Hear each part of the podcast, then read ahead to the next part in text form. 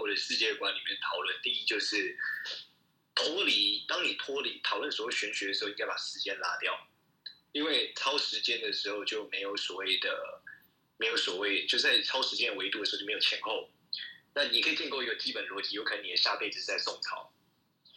那如果我们用这个逻辑来思考的时候，现在地球人口其实是比以前多超级多的，对吧？那你如果再回到我们 maybe 假设人口一直多下去，可能一百年后，甚至是五百年后，人口还是超级多。那这个情况下之后，就算他没有成为你的小孩，也可能他就换到别人时间节点，在跟你的某个因子，或是所谓的前后辈子产生了关联。那关于这个东西，我有个实物的案例跟大家聊聊有趣的分享。呃，首先是我们从几个切点来看，第一个从算命师怎么去判断你有没有小孩的关键，判节点是第一个，你的子女宫可能旺不旺盛，或者说你对于呃，但子女宫可能反射的不只是啊、呃，反射可能不是小孩的个数，它可能反射另外一点是性的需求，类似这样，它可以同时反射这样的状态。那另外是小孩这个东西，是你对于一个小孩的定义很有趣哦，小孩定义一定是个人类吗？也不一定啊，现在很多人毛小孩啊。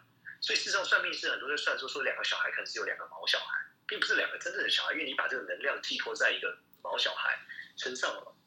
那再反思过来是，你还有关键是你你在这个天地情况下，我我靠，我们来我们好像都是人嘛。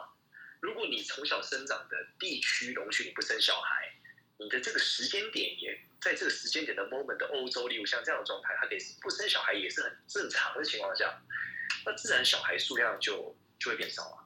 那回头来讲，同样的逻辑也是一样，就是我我们在大陆的时候遇到很多人，我们要算小孩子，不是一样的道理吗？那所有人都一胎化，到底是要算什么？对不对？难不成之前所有人的小孩都不一样吗？那中间有没有有的人是不是一胎化的？也有。我之前有遇过一个人，他叫我算小孩的时候，我说照古书来说，你会五个，不过现在都一胎化了。他说他挂的是香港籍，所以他生他家有五个，所以事实上也可能会判断出来有一个准确度，只是这一切东西它会随着环境跟时间点的不同而有所。误差。那另外一个没算准的可能性，还有一种是肉体层面。之前呢，在算的时候有一次是，我记得有个案例是，他就是看起来啊、性需求很旺盛，对小孩也很热爱。可是他其实，在肉体上有个关键瑕疵，就是他没有办法制造出繁衍后代的能力。可这一整件事情其实是是两件事。我很喜欢小孩，我也有很强性需求，跟我的肉体结构能不能诞生小孩。是两件事。那还有第三个案例更有趣，是有一个男生跑来找我算命。我横竖怎么看，我就觉得他是喜欢男生，而且他现在单身。然后他跟我算命的时候，我就说你这个明年会有小孩，要注意。但是我不知道你是怎么怎么去把它弄出来的。他就说哦，他现在已经在就是国外做了一个，然后的确明年会 OK，他就要领回来。那就代表说，其实它只是不同现象里面的理解。那事实上，这每一种都有太多的可能性，因此我觉得不用特别去在意到底你现在是是命中已经没有小孩，或者说到底有几个小孩，因为小孩样态很多。但如果你把条件是限制的很窄，例如说你一定要你自己在几岁生出来，那你很可能在那个 moment 真的就不会有所谓的有小孩类似这样。但是回到你刚刚讲灵魂的界面，我觉得灵魂一定是很够用，如果把时间抽掉。甚至我们现在很多在讨论外星人在地球的，但如果再加上外星生命，哇，这个已经太多太多了，对不对？甚至是之前不是有开玩笑讲这个，呃，我记得是谁跟我一段啊，说是叫什么？你上辈子是薯条吗？欠渣。所以我觉得就是灵魂这件事有太多的样态啊，所以我觉得他一定有地方去的，这倒不用特别担心。好，谢谢你，谢谢谢谢。好。啊，我继续的讲哦。虽然就是在灵魂的层次，我觉得我很难去呃回应。不过我觉得，就像刚刚少年讲的，其实呃孩子这个部分，如果在命理，在我所理解到的占星也好，或者是在东方的一些呃说法里，它其实除了代表性，我觉得它也在说明的是性能量跟创造的能量。所以其实我觉得佩佩，你也可以回到你的生命里。来看，其实也许你现在并没有小孩，但是你是很有创造力的，你很容易创造出你自己的作品的这一个创造，你其实也可以去观察一下，这也许就是你很有很有啊、呃、很有产值的一个部分。哦，我喜欢，我喜欢这个解答，我喜欢，谢谢。好的，所以少年我还是有解答到的，哦，还好我是主持人之一。太厉害了，好，佩佩很高兴能够帮助到你。那接下来我们就请 KL 呃提问，KL 你准备好了吗？好了，嗯，好，请。好，老师还有其他朋友们，大家好。那我这边想要请教一个问题，就是说，嗯，因为常常都会听到，就是一个论点是，哦，比如，呃，你跟这个人的八字没有那么合，或者是，哎，你跟这个人的星盘没有那么合，但是也不知道为什么，就是可能会就跟一个自己很不一样的人，就是互相吸引的，然后就在一起了，但是就是相处过程中当中就会有很多的摩擦，然后，嗯，到后来就。嗯，两两个人可能不适合的时候，决定要分手，但是又又真的很爱对方，那这种又有一点呃没有办法，就是马上的切断。就是我想问问看，呃，就是两位老师们，就是对于这种呃所谓的可能你们就是天生就是呃命命定看起来好像就没有那么适合，但是又又在一起这样子的情况，就是你们会怎么看？然后嗯，因为自己目前问题就是就是有一段。呃，刚经刚经历一段就是比较刻骨铭心这样子的恋爱，然后，嗯、我觉得我本身是有就是分离焦虑症，所以对于对于这样的情况，其实我会觉得我我嗯，虽然我们已经就是协定分手了，可是没有办法真的完全切断，然后我们还是会持续的在联络，但是对方又觉得呃这样下去没有未来，然后。对，就是就是是一个有点很混乱的状况。那我想要就是请教一下，就是呃，这应该就是两位老师的想法，以及那之后如果真的要再开始一段新的感情的时候，是不是真的就是去找一个就是真的跟自己个性啊什么什么命运看起来比较合的人？谢谢。好，谢谢 KL，我还记得你，因为前几天我们好像还谈到那个 ENFP，E N E N F J，对，是就是老师的老师的回答，我都做了非常多的，就是 note 跟反思，嗯，所以所以其实嗯，就是真的会有会有就是老师点到，然后真的自己反思的时候会会忍不住。掉眼泪的感觉，这样，所以想要再请教一下，就是老师对于这样子的情况的看法，谢谢。好，那我们请佩莹老师呃来回答你。好，NF 基本上是很浪漫的人哦，但这个浪漫他的整个实践是整个身心灵都投入在情感关系当中的。呃，所以 N F 你基本上每一次都很容易谈刻骨铭心的呃恋爱，就是刻骨之外还刻苦耐劳哦，哦，所以呃，你说不合这件事情啊，其实我我我不太晓得在在命盘当中的所谓的不合，他们究竟是一个怎么样的解读？但如果是以我所呃知道的西洋占星的新观点，我会觉得说，它其实就是有很多的碰撞。也就是说，你们两个也许 不论是身体上、心灵上啊、灵魂上、啊，都会有很多的碰撞。但是在这个碰撞里头，它究竟会啊、发展成什么样子，是你们两个可以共同决定的。如果你现在就决定说，哦，你看嘛，这个碰撞就是那个某某某老师讲的不合，那我还要继续吗？还是你会在这个碰撞当中，你会去开始懂得欣赏对方，然后感受对方跟你的差异性，然后进而在关系里头找到一种协调的方式，跟达成共识。你知道我所有的在做 couple therapy 的那个过程当中，我都看到一个最核心的问题哦。如果你真的要说不合，我大概觉得所有来 couple therapy 的人，大部分都是不合的。不论是不是真的是星盘上的不合，也许他们根本不去，不用去星盘上不合，就知道彼此不合。为什么？就是他们的意见没有办法找到共识。可是你知道，其实，在亲密关系当中，最最最最重要的功能，第一个是我们彼此要能够合作跟支持。合作跟支持是 OK。我们现在准备要搬家，请问我们要搬去哪里呢？哦，我们要去搬去东边，还是要搬去西边？光是这个东西，你们就有很不一样的看法。但是在不同的看法里头，彼此如何找到共识，然后共同合作跟支持彼此的决定，这就是在亲密关系当中最核心、最重要，但是会非常多 couple 他们。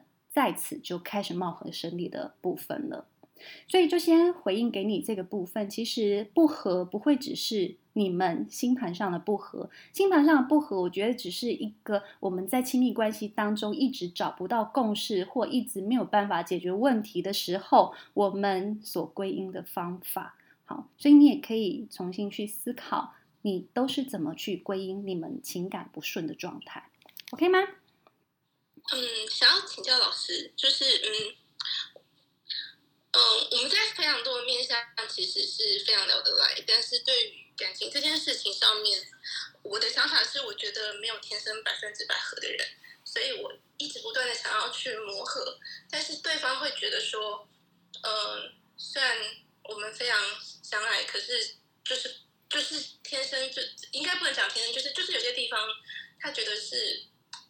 再怎么样磨合，也只是互相伤害，所以不如就去找一个呃彼此没有那么多碰撞的人。那我不晓得老师对于这样子的的呃看法，就是您会觉得是哪一哪一个才是比较可行的，或者是也许对方在这件事情上面就是没有像老师说的，是拥有共识，能够去解决，然后找到一个平衡之道的。所以就就，也许就是放弃，这样就比较快。OK，好，因为呃，我并不知道说你们一直企图要磨合的东西是什么，但因为我们时间的问题，我想我就呃很快的回应您。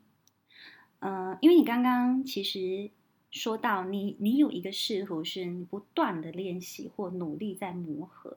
可是，在我听起来，我的感觉是你不断的努力在关系当中沟通、沟通、再沟通。呃，为什么我会说我听了有这个感觉？那沟通到底有什么不好？关系当中不就是最重要就是沟通吗？可是你知道吗？当你的关系一直处在沟通状态，那是一件很有压力的状态，因为大部分的情况，我们会说：“哎，我们来。”我我今天发生什么事？我想跟你分享哦。你会说那是一个分享，跟跟闲聊，跟就是漫无目的的漫谈而已。你不会说那是沟通，因为当沟通这个词不断的在亲密关系当中出现，代表的是我希望你改变，我想要改变。啊，也就是说，在关系当中就是必须要改变。可是你要知道，没有一个人爱改变。每一次我被要求改变，都在说明一件事情，叫做我做的还不够好。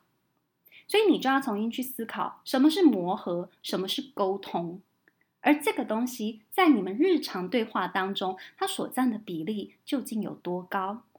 那它占的比例有多高，就在说明你们亲密关系的压力有多大。这样有了解吗？我了解老师在说什么。嗯。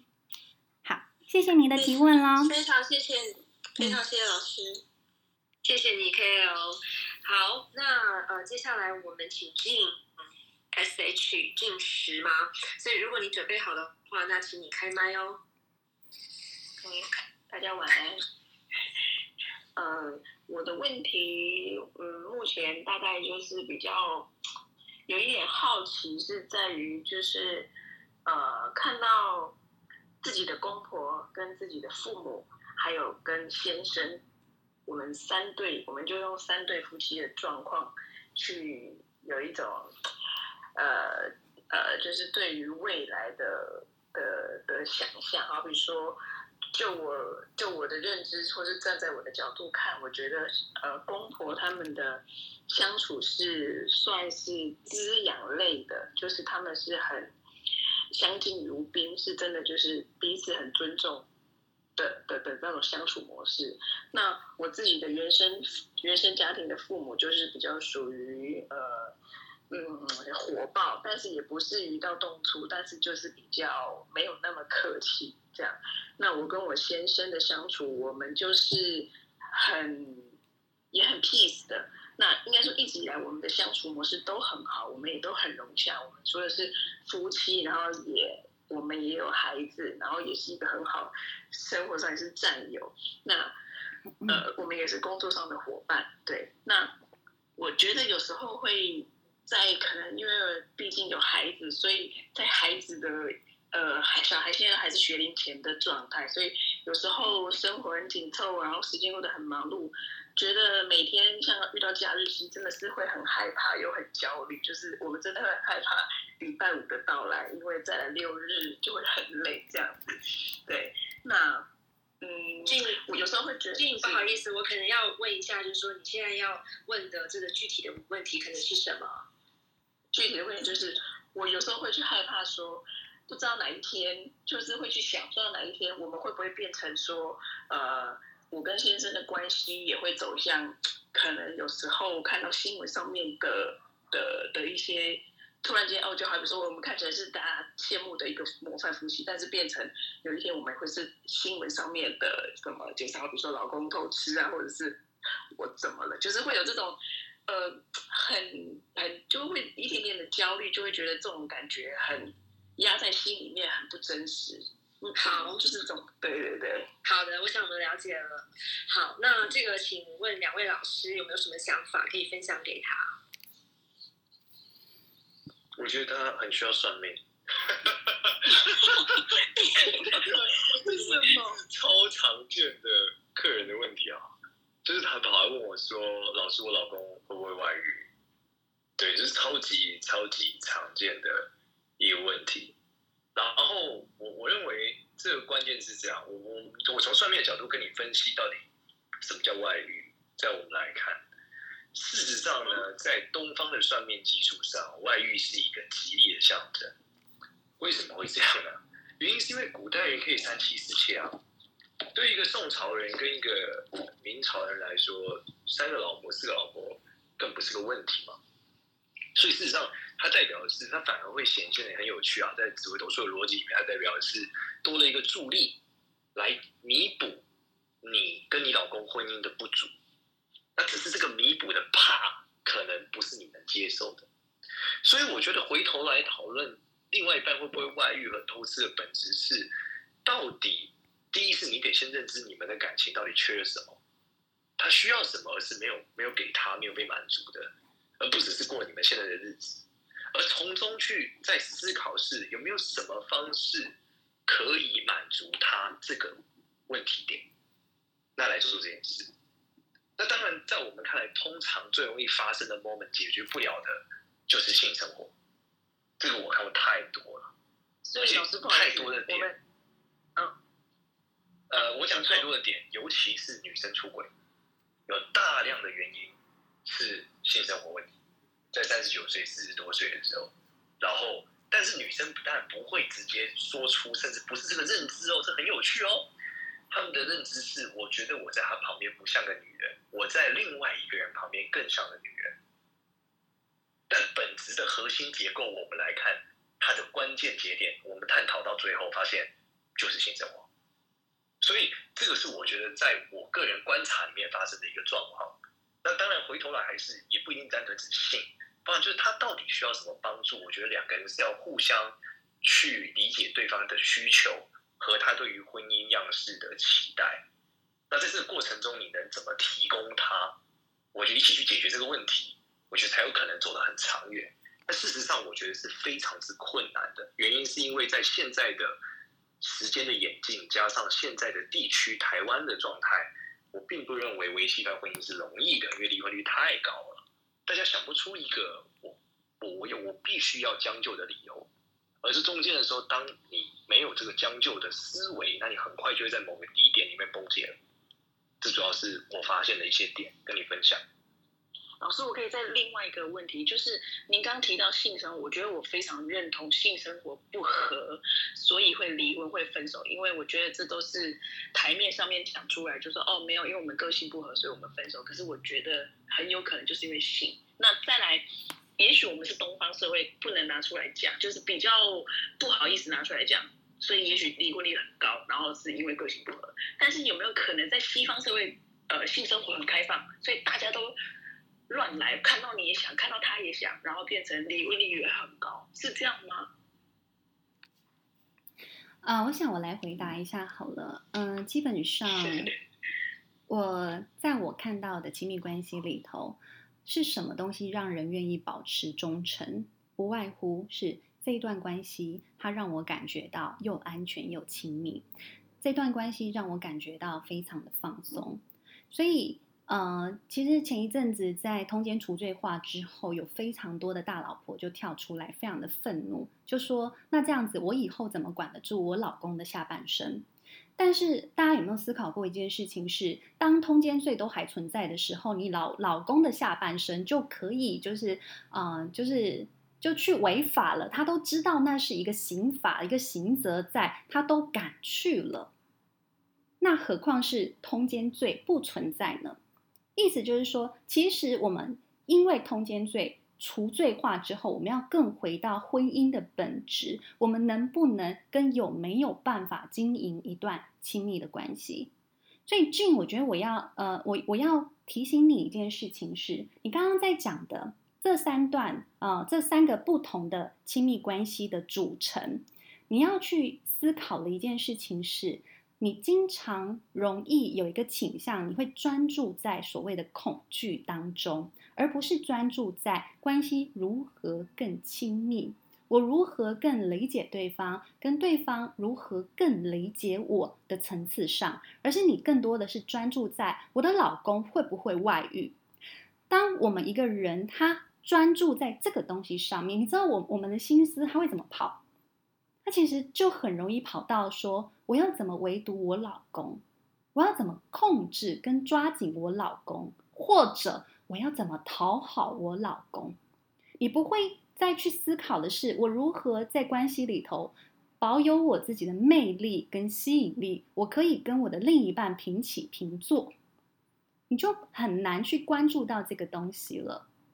好，这是我想先回应给 Jane 的部分。好，Gin，那我希望这两位老师从。不同的观点来提供给你的看法，希望能够对你有帮助。那非常谢谢你的提问。那接下来呢，我们请 Brain，如果 Brain 准备好的话，那就请你开麦。哎，不好意思，我打错字，其实是 Brian。哦，好，Brian 你好。呃，是这样的，呃，我其实本身也是一个很爱算命的人，然后就是主要的原来源，呃，主要的原因是因为我自己对自己的就是个人是非常没有自信。然后呃，就常就一直会就是要透过这种方式啊，好像来去有点半鼓励自己这样子。可能说我不管是问工工作还是感情什么的，那我其实觉得在呃，就是在这这段过程中，我觉得好像呃，那个自信自信心这件事情来讲，我觉得好像并不会透过呃，我觉得有点开始认知到说算命并不会让我就是感觉到了自信心增加。那我其实就是会，但但是我的那个焦虑还是都在，就是我不知道到底是说，呃，他能不能有一种心理的，呃，治疗方式能够去让我觉得不要再去说，因为我之前有一个不好的印象是说，呃，遇到那种不好的算命师就会开始就会说啊，你你可能现在是什么呃什么官啊，你要买那个小算盘啊，小，然后可能一个一个就要两千五百多块之类的这种东西，所以我就会觉得说好像。就是我，就是很容易被人家说服，然后可能就会去冲动型购买这样子。那我想问老师们说，就是对于就是自信这件呃没自信这件事情来讲的话，会不会就是呃有没有别的方式可以就比方说，呃就是有没有别的方式可以去处理这件事情？嗯，好，我想这题我特别想要请少年老师先回复你哦，因为我觉得从就因为我上少年老师的课，然后 我这一生我没有常常算算过命，我真的只算过两次。那呃，我发现就是说，像从刚刚少年老师他的一些回应，可以看到就是说，其实身为一个算命师，他的道德伦理。是很重要的。他出口，他可以跟你说，你就是绝子绝孙，或者他可以跟你说，嗯，我看你好像其实没有那么想要生小孩耶，是不是？所以我觉得这个在一个呃，对我而言啦，以一个学生跟一个呃被算命的人，我会我会觉得老师他的心在哪里，以及他的这个道德伦理放在哪里是很重要的，因为这个会影响从他口中说出来的话，呃，是有杀伤力，还是是真的能够助人一命。好，那我们就请少年老师给我们一些回应。哦，好，那我我跟大家分享，是我我我是二二 K 时代的人嘛，所以一切凡事都这个以节点为出发点，所以你说到底买那个算盘有没有用，我不确定，但我可以确定，你要把自信心变好的话，从中医的逻辑来讲，要么是壮心脏，要么是壮肾。那壮心脏呢，这个方式比较简单。通常就是慢跑，所以我不确定买那个罗盘或是那些东西会不会有效，但我相信你就是一个礼拜下去跑三次跑步，每次跑三公里，心跳达一百三，我觉得你会更有自信。这是第一个类型，我我很建议它一定是有效的，而且它很省。那第二个是说，如果要壮肾哦，壮肾可能就比较难，壮肾要从两个方向前进，一个就是不常使用它，不要太常使用它，对吧？那这是一个。壮肾的方法，第二个是道教有一个壮肾的方法养生法，跟各位分享。它听起来有点荒谬，但它很有用。就是呢，呃，你咬牙齿三十六下为一组，就是自己咬自己牙齿，这样咔咔咔咔咔咔咔咔咔这样子，有点像你寒冷的时候，你很冷的时候打战两，但咬的不要咬太大力啊，就是要敲几刀，咬三十六下，你会觉得腰暖暖的。然后咬八十一下，通常会全身暖。然后你可以每天早中晚没事就咬，你就会觉得腰一直暖暖的。那其实对壮肾也有一些帮助。对，就分享你一个可以降低焦虑、这样增加自信的方法，就大概是这样。这个是我的一个建议啦。它而且这个很快都有效，而且不用钱。对，你可以自救。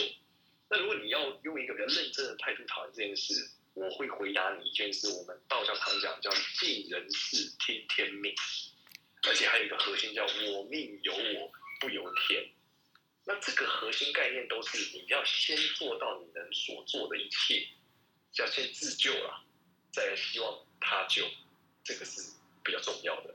所以我推荐，如果你可以做到慢跑这件事，加上咬牙齿或维持你肾脏的健康，你还是觉得你很很很很很痛苦。你可以再考虑采购外物来协助你，对啊，这是我一个想法。好哦，我觉得少年讲的真的很有趣，所以意思是说，如果那一天我我很焦虑，我很不安，然后自信心不太够的时候，我吃一点红景天是有效的吗？咬牙齿可能有效，红景天我不确定。OK。好，你教你就下去跑个步嘛，上来你会脑子清楚点。哦、oh,，OK，我之前有一次就是上节目要迟到的时候，我就狂奔，然后那一集我就觉得我表现的特别好，因为脸色非常的红润。对，心脏变强了。OK，好，来我回我来回应一下 Brian 的问题哈，Brian，我想先问你一个问题是。呃，如果现在公司指派给你一个那个新的专案，请问你第一个想法是什么？呃，我会先了解它的难易度。嗯，OK，有点难度的。如果有点难度，我觉得因为不是。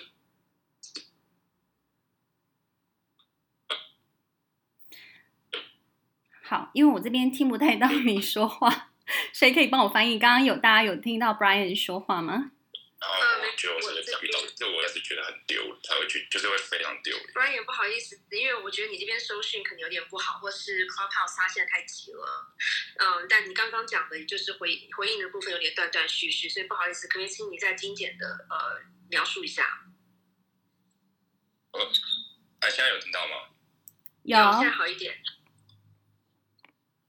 呃，就是我，我就是会跟主呃主管老师讲，说我现在就是没办法做到，那可能就是会请他再找人协助之类的。但是我当下是会觉得非常非常丢脸。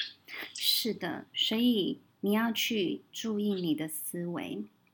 你这个思维呢，就叫做自我否定的状态。你常常觉得自己能力不足。所以，你的不自信其实来自于，当你每一次遇到了新的事物，你都会很快的跳到自我怀疑跟自我否定的状态。你从来就不认为你是有能力去完成它的。所以，回到你自己生命里头，与其你不断的去算命，倒不如你每天很扎实的练习做一些事情是，是我这人生当中，我究竟为自己累积了什么东西？因为你知道，很多不自信的人，我常会说他的心灵存款是破洞的。也就是当他去，当有人说：“哎，请你来自我介绍一下，你会些什么啊？你有没有什么特殊的专长啊？”你知道，有非常多不自信的人就会觉得我就是女子无才便是德，我什么都没有。就是有有很多人他是看不到他自己的能力，但是我打开你的 profile。你会自我介绍啊，你是有能力的啊。我也相信你，其实，在经验累积这么多的情况下，不论是你自己的专业知识，或者是你的人际网络，当你遇到不会的事情，你其实都会有资源去获得，或者是去前进。但是你会发现，在第一时刻，你会自我跛脚，你会觉得不行，我做不到。然后，甚至你会有一个很习惯性的感受，叫做很丢脸。你知道华人为什么这么多人会容易觉得，嗯，自卑？最重要的一件事情，就是因为我们华人的耻感文化是很强的。那个耻感文化，就是你觉得不丢脸，你也要替别人想想吧。也就是说，我们从小就被灌输了很大量的丢脸，然后羞愧跟羞耻的这一些情绪的元素。这些情绪的元素一旦在我们自己身上，我并不知道怎么去调节它的时候，我就会对于我在啊、面对很多新的人事物的情况下，我这个感觉就很容易上来。我会每次猜想说，别人如果知道我失败会怎么样？别人看到我接了这个案子，他们会不会看我笑话？你常常就会。跑到那个状态里头，那是因为你只看到别人的眼光，你看不到你自己的价值。所以你要帮自己练就的是，我能不能每一天帮我自己心灵做储蓄？储蓄什么？储蓄？哎，Brian，我今天做了什么样的努力？我今天来这个 Clubhouse 里头，我听了一点五小时，然后我还愿意做笔记，我还愿意做笔记，然后我还私讯给老师，哇，我好棒哦！你知道吗，Brian？这就是你今天为你自己做的功课，或你今天服务了什么客户，什么内部客户，什么外部客户，然后客户对于你的服务非常的满意，这都是你自己心灵可以存款进来的东西。因为你要为你自己累积，你没有累积，你就不会有底气，你更不会有自信，你每天都觉得自己是空心菜。所以这是 Brian，你要重新去思考，我的不自信其实是一个长期思维的习惯所影响的。好，你可以一边练心练肾，但你也同时可以练你的思维，练你的储蓄，这是很重要的部分，好吗？好的，老师，谢谢。好，谢谢 Brian。那呃，今天两位老师都给了不同的功课，那相信你未来有很多功课会做。那也欢迎你呃之后做完功课之后再来跟我们分享你的感受，好吗？好的，可以，谢谢。那个我要跟老呃简少年老师说，哎，我有用过你的网站，很棒，我觉得他讲的蛮准的。我感谢支持，很好，下去领五百块，很好。好，谢谢 Brian，谢谢。好，那接下来呃，我们请呃思完或思源，如果你准备好的话，请你开麦。呃，是我吗？是我，是，没错，是你。哦，好，呃，不好意思，因为我我是新手，然后这里是我第一次在一个房间里面讲话，所以会有一点紧张。对，然后呃，我主要是想要。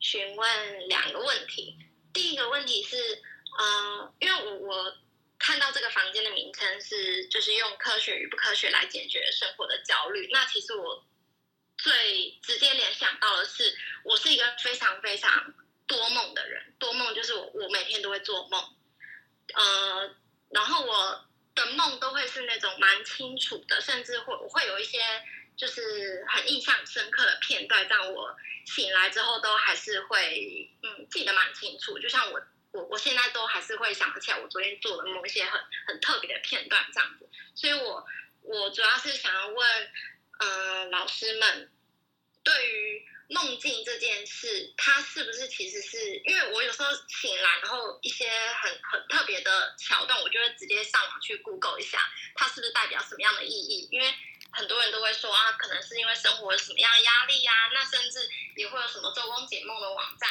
说哦，是不是代表怎么样？比如说，对什么牙齿掉了代表健康不好等等的。所以我第一个问题是想要问老师们，对于梦境这件事是是否代表可能我我生活中代表呃，应该讲一嗯怎么讲呃是。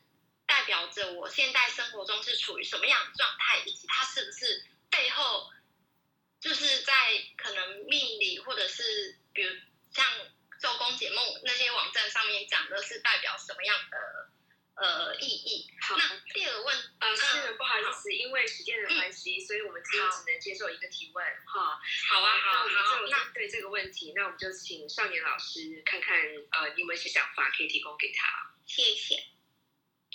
不是我我我我不太能听懂他现在想要讲的是梦境是准的吗？你意思是这样吗？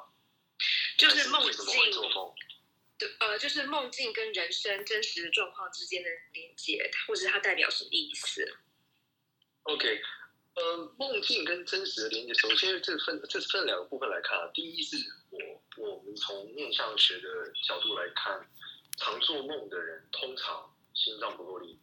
就是说，你你只要我曾经有帮助过一些朋友，但他们比较特别，他们都做噩梦嘛，但不是像就是做做一个梦，然后就醒来这样。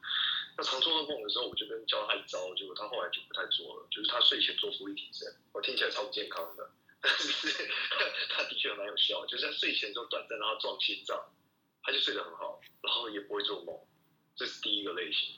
那第二个类型是呃，就是梦境跟现实的结构结合点。老实说，我觉得这里面有一点点悬，是因为其实所谓的解梦没有一个流派，就是没有一个什么公开的算命流派讨论说，哦，这个解梦就一定对，那个一定不对，而也没有什么科学，呃，也没有什么，我不要讲科学依据啊，没有什么古代典籍依据。那后来呢，所以我就因此为了这个点，我还发明了一套解梦技术，结果呢，它就 work，就是说我用紫微斗数的逻辑去发明。告诉我的弟子说怎么解梦，结果后来把这个技术发明出来之后，他也的确能够解梦。我后来开始理解一个点，就是你那个梦境代表的那个意义，你去查这个这个瞬间啊，会让你的梦境跟这个状态连接成一个事实。就是说，假设你的牙齿就是在梦到牙齿掉，然后你没有去查，它可能不代表你身体健康出问题哦。但是当你去查的这个 moment，它出现在你眼前了，变成了这个内容的时候，代表它这件事就连接成了一个讯息，而它就会告诉你的牙齿掉，下一次你做梦牙齿掉就代表你身体不健康，甚至是你这一次牙齿要掉，但是都是你身体不健康。所以本质来说，梦境跟现实的连接，我觉得它是你脑袋里面去成像的一个东西，但只是它背后的意义是非常多元的。但这个意义怎么去被重新形塑出一个结局，是基于你怎么去找到这个结局。对了，这有点难理解，不过我我想我尽力了，再跟你分享这个事情，谢谢。好，基本上我们在心理学呢有很多解梦的学派啊，一个是那个荣格的解梦，然后另外一个是欧曼的解梦。如果你想要多了解自己、呃，常常做梦这件事情，当然我们在、呃、心理学里头会说啊、呃，做梦基本上是一个通往潜意识的康庄大道，因为我们啊、呃、最快速能够更了解、更完整自己的内在，其实透过梦境。那可是梦境，它有时候你要解读，它并不好解读，所以我会推荐你两本书。好，第一本书叫做《心理医生帮你解梦》，人生的疑惑和困境，第一个暗示你答案的是梦境。这一本书我觉得它蛮厚的，但是它很有逻辑的帮你去了解说你现在做了什么样子的梦啊、它究竟所代表的意涵是什么。那另外一本我觉得它是比较理论的，叫做《荣格解梦书：梦的理论与解析》。好，那我会说，其实啊、呃，在我们解梦里头，就像你牙齿掉了这件事情啊、哦，其实我前阵子也做了牙齿掉了的梦。但是在周公解梦里头，牙齿掉，他一定会告诉你的是，你有亲近的人要过世了。可是，在我那一阵子，为什么我会做牙齿掉的梦？是因为我刚好在补牙齿，而且因为补牙齿花了我非常多的时间，让我非常的烦躁，所以牙齿掉了。在我生命里头的意义，跟在其他人生命里头的意义就完全不同。因为牙齿掉了，正在告诉我，如果我不好好注重我的身体健康，如果我不好好的去重视这一些迹象。我可能会侵蚀掉大量大量的时间，这就是我从我的梦境里头，甚至是我的潜意识里头，他试图在传达给我的讯息，来帮助我更完整我的生命，或来帮助我我在现实生活当中我所忽略的部分。所以回到你自己身上，我通常会建议哦，因为其实我们在心理学里头会讲说，我们其实可以造梦，也可以敷梦。也就是说，你想做什么梦，其实是可以透过某一些方式来帮助自己达成。或者，就算你现在做了一个噩梦，但是你也透，你也可以透过改梦，就是你有意识的去改你梦里里头的的梦境，好，就是你改写你自己的白日梦这样的状态，你也可以改变你的命运。好，但是这其实就是有一些人会相信的一些学派。但是回到你自己身上，你这么多的梦，我通常就会建议你把它。写下来，写下来之后呢，好好去感受你的梦，好好去跟你梦里头的每一个元素对话。就像牙齿掉了，如果牙齿现在会说话，请问那一个掉下来的牙齿，它到底想跟你说些什么？你搞不好就在那个对话当中，你对自己有更多、更全面性的认识了。OK 吗？好，那我们谢谢思源。谢谢嗯，谢谢，谢谢，谢谢，晚安。好，那晚安。那接下来因为时间的关系，我们原本表定时间是要到呃一个一点一点一个半小时，所以就是是十点半会结束。但是呢，我们刚刚就是老师们都有共识，呃，非常愿意接受 Alan 你的提问，所以 Alan 你会是我们今天最后一位提问的呃的同学或朋友。所以呃，如果你准备好的话，就请你开麦，然后请你尽量让你的问题精简一点，谢谢。对，好的，谢谢，谢谢老师们。我的问题很简单，呃，就是八字命理它有一个说法叫呃财旺身弱，呃或者说富无平人。然后这个这个判断其实让我焦虑了很久，但是又看到很多富豪，比如乔布斯，好像也是这样的八字格局，所以我就想问老师，呃，在现代社会的这种背景下，我们应该怎么理解这种呃格局和和术语？对。好，少年老师，我觉得这题好像我不知道你们的国文如何，但是我国文非常不好。我觉得这一开始是一个国文题，所以呃，少年老师可能就要麻烦你解惑。这不是一个国文题啦，这是一个一个 专业的八字术语，它讨论的是四柱八字这个技术里面的核心术语。那呃，财财旺身弱的逻辑很常见，是说八字里面有第一个东西叫财，然后呃，身弱是一个结构。就简单的说，他的这个呃，他讲的是他生的这一天的这个天干是一个物质，这个物质跟其他的另外七个字的组合组起来之后，会让他比较虚弱，比较弱。我们讲的是这样。那因为他弱，那在整个八字系统的设计，才是会继续让生让这个这个人更弱，让这个核心更弱的。所以他们就认为这不是一个，这是这是一个问题，就是他有财，他就有这个问题。好。我觉得这里面要要从一个现代的逻辑来解释的时候，我觉得应该回推到呃，首先我不讨论身强身弱这个技术是不是有争议的，当然这个技术是有争议的，甚至有一些流派根本不用身强弱。那如果我们把它限缩在你讨论身强弱，并且是财会不会伤身这件事的逻辑的时候，我们可以这样理解。我们先定义理解，就是财多财少这件事是比较后的结果。然后财的样态有很多种啊，像你讲，如果你讲的是富豪，呃，假设讲贾伯斯这个定义，贾摩斯本身身上拥有的财，跟他可以掌控的财，跟他实际上享受的财是三个不同的等级的量差。所以这个财跟古代的时候，在宋朝的时候讲的财，可能已经非常不一样了。所以在这个不一样的情况下的时候，那你可能要重新去理解你看到的财，跟你认知的财，跟他在说的财是什么东西。好，那另外一点是我们如果来讲这个财的时候，其实它定义的在整个八字的核心里面，它也不单纯又只是讲钱这件事情，对吧？男生的财可能还包含了老婆的部分，对不对？那女生的财可能就不代表另外一半了，所以代表他讲的是一个能量，他只是说这个能量它可能可以代换成某部分我们所谓的现金，我们所谓的的钱财类似这样。但是在这个结构上的时候，我们去思考我们应该要怎么去看待这件事的时候，你只能更好的理解回到那个五行的结构，你会更容易懂。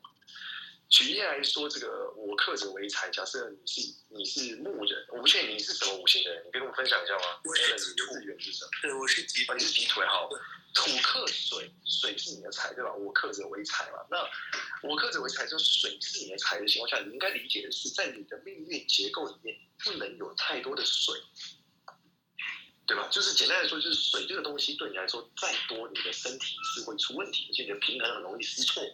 所以你不能用水，因为再给你更多水，那水包含什么？就包含水汽、喝水的东西，包含可能去北方，它有太多的类比。那这所有的类比呢，它都会造就一个问题，就是你的这个不平衡。那在传统八字逻辑里面，一旦不平衡，就会代表你生理上的某种瑕疵。那生理某种瑕疵就会演变成某种延伸的事件。所以我觉得你更多去理解的是，这个平衡里面水是没办法帮你达到的。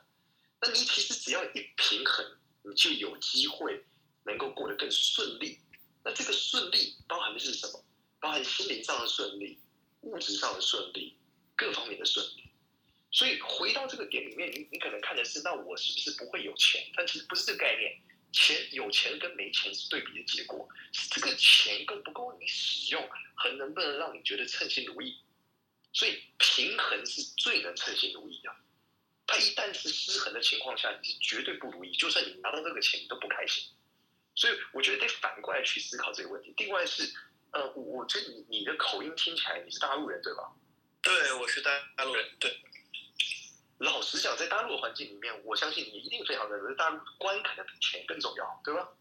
就你想，大陆它在每年的时候，这个首富都一直换。对对，王健林变成了徐家印，马云这变成了其他人，对吧？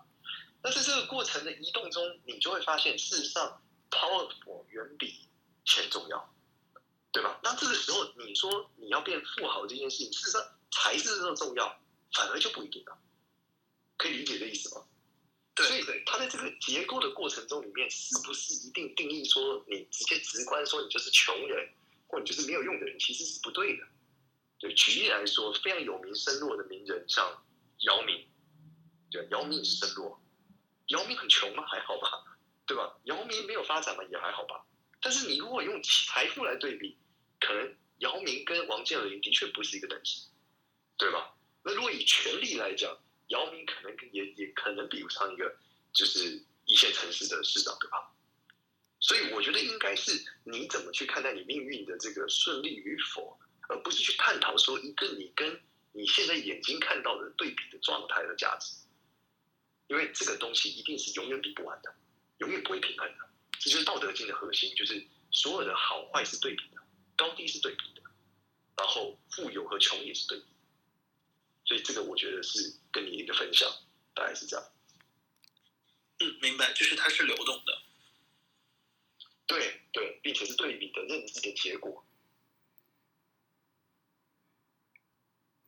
好，基本上我想讲的，其实少年已经讲了，就是那个平衡的概念哦。因为其实在，在呃我所理解的西洋占星里头啊，其实，在第六宫工作跟健康，其实它常常是在一起的。像我自己是火星在六宫，所以我常常是在做工作的时候，就是风风火火，然后非常的有行动力，然后非常的火速去。都都都的完成很多事情。但是当我一直拼命在工作的时候，其实我就会忽略掉我的健康，或我的健康就会很快的出状况。所以其实我觉得就回应到少年讲的，你怎么样让你自己平衡？如果你知道你的命格里头有财旺身弱。在你呃很专注在赚钱的时候，你有没有把身体跟健康这个东西给并纳进来？是你在求财过程当中的重要考量。其实我想这就是你的命格想要不断提醒的部分了。好的，非常感谢老师。当晚，其实我们在几天呃，在过年的时候，呃，佩莹老师有一个陪岁的单元，然后当中有请到呃台湾一位呃财经女神，叫做邱庆莹。那她里面谈到一个非常好的概念，我觉得是不只是她的投资哲学，也是她的人生哲学。她说，一般人常常觉得是财富自由才会心灵自由，但是在她认为，你要心灵自由才会达到财富自由。心灵自由才会达到财富自由，所以呃，这句话送给你，希望对你有帮助。老师讲的太棒了，非常感谢。非常谢谢你的发问。好，那我们今天时间就到这边结束，是不是请啊、呃、少年跟佩莹来啊、呃、帮我们做个结尾呢？我们请少年老师先。呃，就是很开心今天来这里分享，好像。也没有解决太多人的焦虑，所以，但是我我觉得，呃，我们从这个这个道家逻辑里面来讲，就是壮盛就能降焦虑，所以还是分享最后分享一个小 tips，如果你很焦虑，你现在可以去喝热水，就你会发现你喝完之后就没那么焦虑了。然后第二个就是，如果你不方便喝热水，那你就可以咬牙齿，然后咬就咬三十六下，可以有效的。壮盛也可以降低你一些焦虑，希望大家可以降低这个开工的度烂。好，谢谢大家。所以少年，你都用这样的方式来壮盛吗？你说我吗？对啊。我会觉得这个大庭广众底下讨论壮盛的。没有，因为你知道我刚刚非常 surprise，我非常 surprise 你说的那个壮性跟壮盛这个这个 idea，我就觉得哇塞，太酷了吧！我现在就要赶快来尝试看看。OK，好。我觉得真的今天呃，我今天自己的收获非常非常多，我觉得是很棒的一个内容。就是我我每次在跟少年谈话的时候，我都觉得非常的享受，因为呃，少年可以用非常多新颖跟多元的观点去重新诠释我呃这一路以来所了解到的命理的内容，所以我觉得自己的呃在在我自己身上的帮助很大。那也其实重新去帮助我在看待我的当事人，当他们说到了。呃，命理师跟他们说的这些话的时候，我觉得我有一个重新诠释跟切入的观点，我觉得是非常非常的受益的。好，所以我们今天一样线上有非常多的伙伴，我们的房间一路呃一路来到了八百多人哦，呃，而且线上还有十多位同学，你们的问题还没有回答到。那如果你们的问题是跟命理有关的，你很想要多了解，也许你也曾经是被呃其他的比较传统派的命理师给耽误的人，请你记得要 follow 简少年他的那个 Clubhouse 上的账号哈，你也可以从啊、那个少年的其他的资讯里头，例如他的 Facebook 淘淘喜命理大师简少年哈，就是一个年纪轻轻但是非常的学问渊博的一位少年，对，而且你们去看他的 YouTube，我觉得。他的 YouTube 里头也非常多很有趣的一个观点，那就是也可以帮助大家去解答你的疑问，甚至是帮助你缓解你的焦虑。好的，我觉得今天的呃一个小时又四十五分钟，好，非常的谢谢大家的提问，也很感谢大家的陪伴，也谢谢汉娜跟少年今天嗯、非常的热情的参与。那我们今天的要不要请少年？哎，少年，你刚刚要要再。再多做一个结尾吗？还是你要壮盛就好了？